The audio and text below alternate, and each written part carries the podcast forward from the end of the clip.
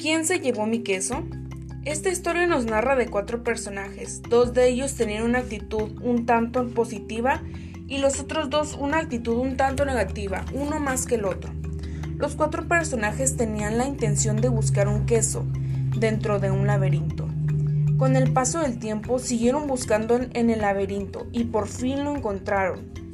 Comenzaron a consumirlo y en una de esas el queso se había terminado. Dos de ellos decidieron seguir buscando en el laberinto y la otra pareja estaba con discusiones, pues uno quería seguir buscando dentro del laberinto y el otro quería esperar afuera a que el queso volviera a aparecer.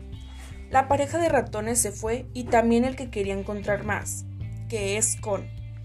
Con, el optimista, a encontrar más queso pasó por varios obstáculos, como por ejemplo no encontrar queso, encontrar queso pero podrido y mucho más.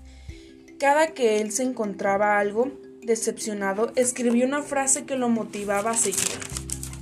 Siguió buscando y por fin pudo encontrar el queso. Esta historia nos da mucho que decir y en qué pensar. Primero, los personajes nos reflejan, al ser pesimistas y optimistas, antes ante las situaciones de la vida. Segundo, las frases son como mensajes para seguir adelante. Tercero, lo que nos quiere decir es que si seguimos esperando a que nos llegue sin buscar o poner algo de esfuerzo, nunca llegará.